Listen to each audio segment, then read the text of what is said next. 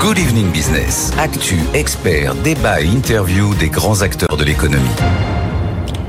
18h30, soyez les bienvenus si vous nous rejoignez sur euh, BFM Business. Le télétravail a-t-il fini de séduire? Quelques signes montrent en tout cas que la pratique est en train de perdre une partie de son attrait et plus particulièrement chez nous en France. Ça n'est, euh, on va le voir d'ailleurs dans quelques instants, pas le cas partout. Bonsoir Benoît Serre. Bonsoir. Merci d'être avec nous, vice-président de la NDRH, l'Association nationale des directeurs de, ressources humaines. Euh, les messages envoyés sur le, télétravail sont assez contradictoires, hein, je dois dire, parce qu'aux États-Unis, par exemple, le pourcentage de jours télétravaillés a augmenté. Il est aujourd'hui de 25% et on dit qu'il pourrait même s'accroître et atteindre les, 40% d'ici euh, euh, d'ici 10 ans. Et dans le même temps, on s'aperçoit que les, les patrons des grands groupes, on pense à Disney, on pense à Amazon, à Zoom, même, euh, enjoignent leurs troupes de, revenir en présentiel. Dites-moi, pourquoi est-ce qu'il y a cette distorsion? Ben, Cette distorsion, on l'observe euh, à peu près partout, tout simplement. Alors, notamment aux États-Unis, parce que vous vous souvenez peut-être qu'au moment de la crise Covid, certains de ces grands groupes avaient annoncé qu'ils allaient mettre en, plein télétravail tout le monde, que les gens pouvaient s'installer où ils voulaient. Puis ils se sont vite rendus compte que quand les gens sont pas là, l'entreprise, elle existe moins quand même, elle fonctionne moins bien. Donc ils ont voulu les faire revenir. Et je pense que c'est pas les faire revenir euh, toute la semaine. Euh, en revanche, euh, limiter deux jours, on sait que c'est la moyenne qui s'installe petit à petit partout. c'est vrai que il y a certainement eu un petit peu d'enthousiasme à dire maintenant on va pouvoir travailler n'importe où, ça va être formidable. Puis on se rend compte que les gens ont besoin d'être ensemble et que a besoin que les gens soient ensemble. Euh, alors justement, il y a Elon Musk hein, euh, qui, est, allé euh, jusqu'à dire que le, télétravail n'était plus permis, sauf exception. Pourquoi est-ce qu'il y a une marche arrière de, certains patrons? Est-ce que les, les contrôles manifestement sont aussi en train de s'accroître? Est-ce qu'il y a un, laisser-aller finalement des salariés qui travaillent à domicile? Non, alors en fait, il y a pas mal de raisons qui expliquent euh, qu'il y ait cette sorte de distorsion ou de d'incohérence entre les aspirations des uns et les réalisations des autres. La première euh, des, raisons, c'est que, alors notamment en Europe et spécifiquement en France, et puis après on parle des États-Unis, mais euh, on a développé quand même depuis très longtemps un modèle de management très très présentéiste avec un modèle d'organisation du travail très administré, très contrôlé. On contrôle les heures d'entrée, de sortie, etc. Ce qui fait que petit à petit s'est installé l'idée que l'important c'est être au bureau, c'est pas forcément le travail qu'on y fait. Ce que je veux dire par là, c'est que du coup, ça crée un doute sur le fait que quand on n'est pas là, alors les gens ne travaillent pas. Malheureusement, rien ne prouve, et au contraire, on a tous les éléments de preuve de l'inverse, que euh, la productivité baisse à cause du télétravail. Je parle de la productivité individuelle. Oui, c'est là que je voulais en venir parce que ce qui se passe en, Amérique est manifestement sans, commune mesure avec le reste du monde. Le taux de télétravail est bien moindre. Qu'est-ce qui explique ce, ce grand écart euh, Est-ce que est-ce qu'on peut dire que c'est culturel? Parce que si si on se compare, euh, on n'a rien à voir avec avec les États-Unis. On est nous en France à 0,6 jours de télétravail euh, quand euh, finalement on est comme les Japonais quasiment. C'est assez intéressant. en fait, bah, la France, d'abord, il faut ne pas oublier que avant la crise Covid, la France était un pays qui pratiquait extrêmement peu le télétravail, puisqu'on estime qu'il y avait à peu près 3% de télétravailleurs réguliers en France avant la crise. Aujourd'hui, on est à 26%. Donc ça, c'est sur le nombre de jours, de nombre de personnes qui télétravaillent. Ce qui fait dire qu'il ne faut pas oublier qu'il y a à peu près 60% des métiers qui ne sont pas télétravaillables aujourd'hui en France. Après, il y a le nombre de jours. C'est vrai que les entreprises françaises sont souvent des entreprises qui ont ce modèle présentéiste qui est quand même extrêmement développé. Vous savez, la France est un rare pays où les gens quittent leur bureau à 18h30, 19h, 19h30. Donc en Allemagne, dans les pays du nord de l'Europe, aux États-Unis, en Grande-Bretagne, on quitte son, job beaucoup plus tôt dans la, dans la journée, vers 5 heures, si vous voulez. Donc cette logique présentéiste.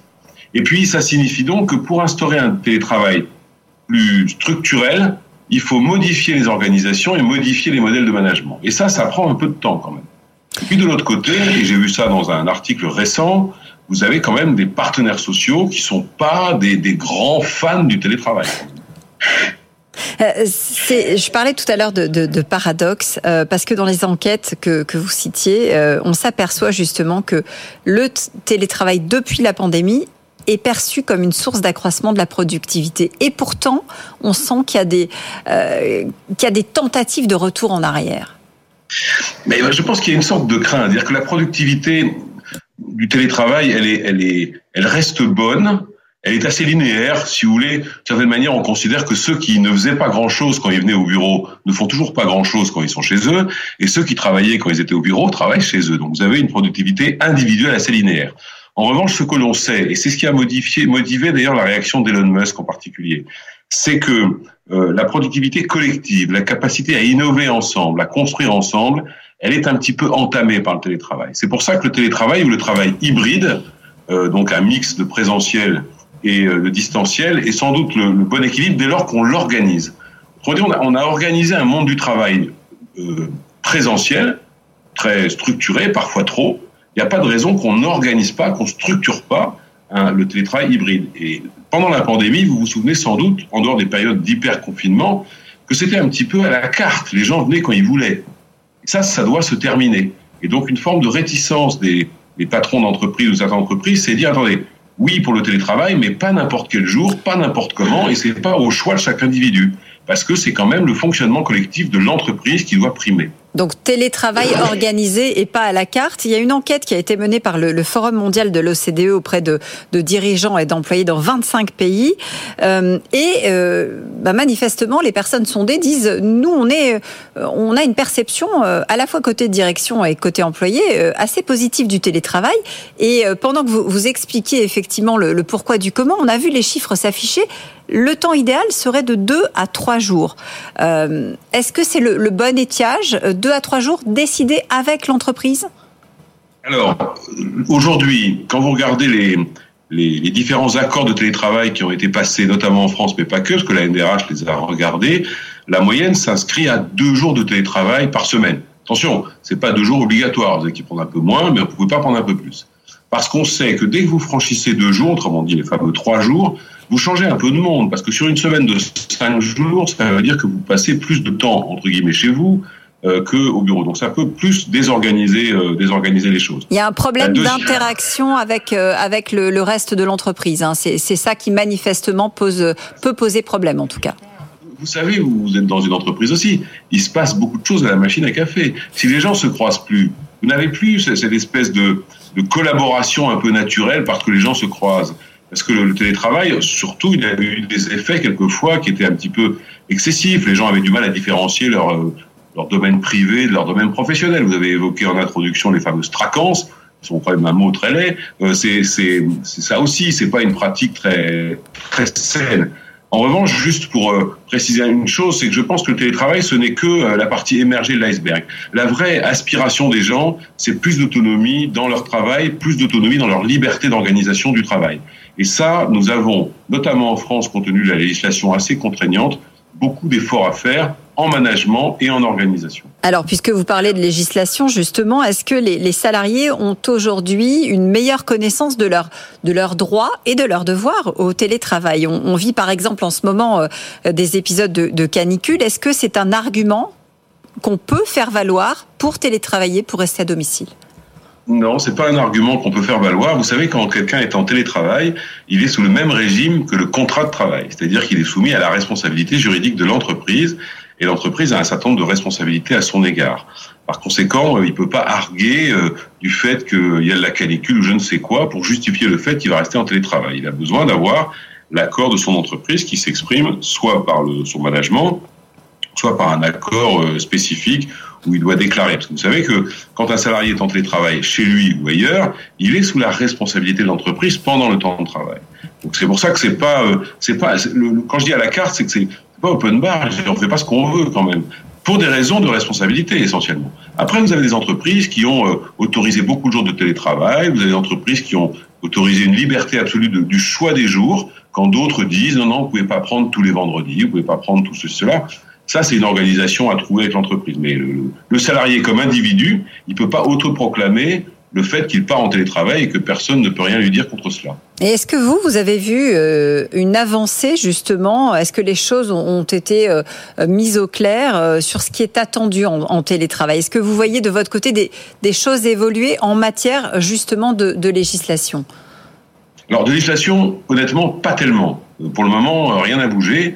Peut-être que ça viendra dans le temps, mais pour le moment, c'est pas c'est pas programmé. Mais il faudrait que ce soit le cas parce que, comme je vous disais qu'il était sous le régime du contrat de travail, ça fait peser sur les entreprises des responsabilités pénales potentielles, notamment sur l'accident de travail, assez importantes qui donne de bons arguments à ceux qui voudraient faire disparaître le télétravail. Donc je pense que ça serait intéressant, on le dit à la NDRH depuis plusieurs années maintenant avec mhm. le Covid, il s'agirait de relire le Code du travail et pour regarder quelles sont les dispositions qui sont adaptées ou non au télétravail. Et en parallèle, ne pas oublier que vous avez à peu près, je disais tout à l'heure, 60% des salariés français qui ont des métiers non télétravaillables. Il ne s'agirait pas de les oublier, cela. Parce qu'on a un peu tendance à penser que tout le monde télétravaille. Non, non, c'est juste 30% des salariés français qui télétravaillent. Vous avez 60 à 70% qui ont des métiers qui ne le permettent pas. Donc la législation doit sans doute évoluer, mais le management doit également évoluer. Vous avez des entreprises qui sont engagées dans des démarches visant à étendre l'accès au télétravail à des métiers qui ne sont pas aujourd'hui naturellement télétravaillables, par exemple. Et, est-ce que les, arguments de, déplacement, de, changement climatique sont aussi euh, euh, finalement venus bousculer les usages au travail, volonté par exemple de, travailler davantage à domicile pour réduire la fameuse empreinte carbone? Je sais que c'est un sujet euh, qui préoccupe beaucoup hein, les, ressources humaines dans les entreprises. Oui, alors ça, pour le moment, vous n'avez pas eu d'effet lié à cela, mais on sait en revanche que si notamment dans les grandes villes, parce que vous savez que télétravail son l'appétence pour le télétravail, c'est surtout un phénomène de centre urbain effectivement, si vous réduisez le nombre de transports euh, de la part des salariés, mettons un à deux jours par semaine, vous avez un effet immédiat sur euh, la planète ou, la pollution. Ça, on le sait. On l'a vu, vous vous souvenez, par la période d'hyper-confinement, euh, jamais Paris ou d'autres grandes villes n'ont été si propres, en Donc c'est vrai que ça, c'est un argument. On l'avait entendu au moment où il y avait la crise, vous savez, énergétique, qu'on disait, mais si on éteignait les bâtiments pendant trois jours, c'est-à-dire avec un télétravail le vendredi, ça ferait faire des économies considérables de consommation énergétique. C'est tout à fait vrai. Mais il va falloir, comme pour tout, trouver le bon équilibre entre le bon fonctionnement dans l'entreprise, d'un côté, du collectif, du fonctionnement général, et de l'autre, c'est sans doute une mesure qui devrait nourrir des politiques de responsabilité sociale et environnementale, comme euh, on, l'évoque beaucoup. Mais attention au juste équilibre à trouver, parce que sinon on va, on pourrait détruire des entreprises ou des emplois si on n'y fait pas attention. Euh, Benoît Serre, nous, sommes au mois d'août. Évidemment, les vacances d'été s'achèvent. Euh, est-ce que, j'en parlais tout à l'heure, et vous n'aimez pas le mot, mais pour l'instant, nous n'avons que celui-là. Euh, le cas de, les cas de traquance se sont multipliés. Est-ce que ça aussi, c'est un, phénomène qui s'est développé avec le, télétravail, besoin de mettre encore davantage de frontières entre la vie professionnelle et la vie personnelle? Bah, au-delà du mot que je trouve pas très joli, mais c'est pas très important, euh, le, phénomène de traquance, je trouve qu'il est un tout petit peu dangereux. C'est quoi? C'est simplement des gens qui disent je, je, me mets en une semaine de télétravail ou trois jours de télétravail et je me mets là où je passe mes lieux de vacances. D'abord, je pense que là, vous pouvez avoir un effet pas très positif sur la productivité, mais c'est même pas certain. En revanche, dans le temps, je pense que, comment vous dire, mélanger un peu trop les moments privés et les moments professionnels, quand on est en vacances, c'est pour se reposer. Donc, euh, je pense que c'est une pratique qui n'est pas forcément très euh, positive. Je comprends pour un individu en quoi elle est agréable, mais en revanche, je pense que c'est une pratique parce qu'il faut surtout, vous savez, on parle beaucoup de la de, l'équilibre vie privée vie professionnelle. Et eh ben, je ne pense pas que les traquances, pour utiliser ce terme, participent d'un bon équilibre de vie privée vie professionnelle. Les choses vont devoir évoluer là aussi, hein, j'imagine, sur euh, sur ce sujet de euh, de frontières entre le le privé et le professionnel, euh, poussé peut-être par la question du télétravail. Qui sait. Merci beaucoup Benoît Serre d'avoir été avec nous ce soir dans Good Evening Business, vice-président de la NDRH.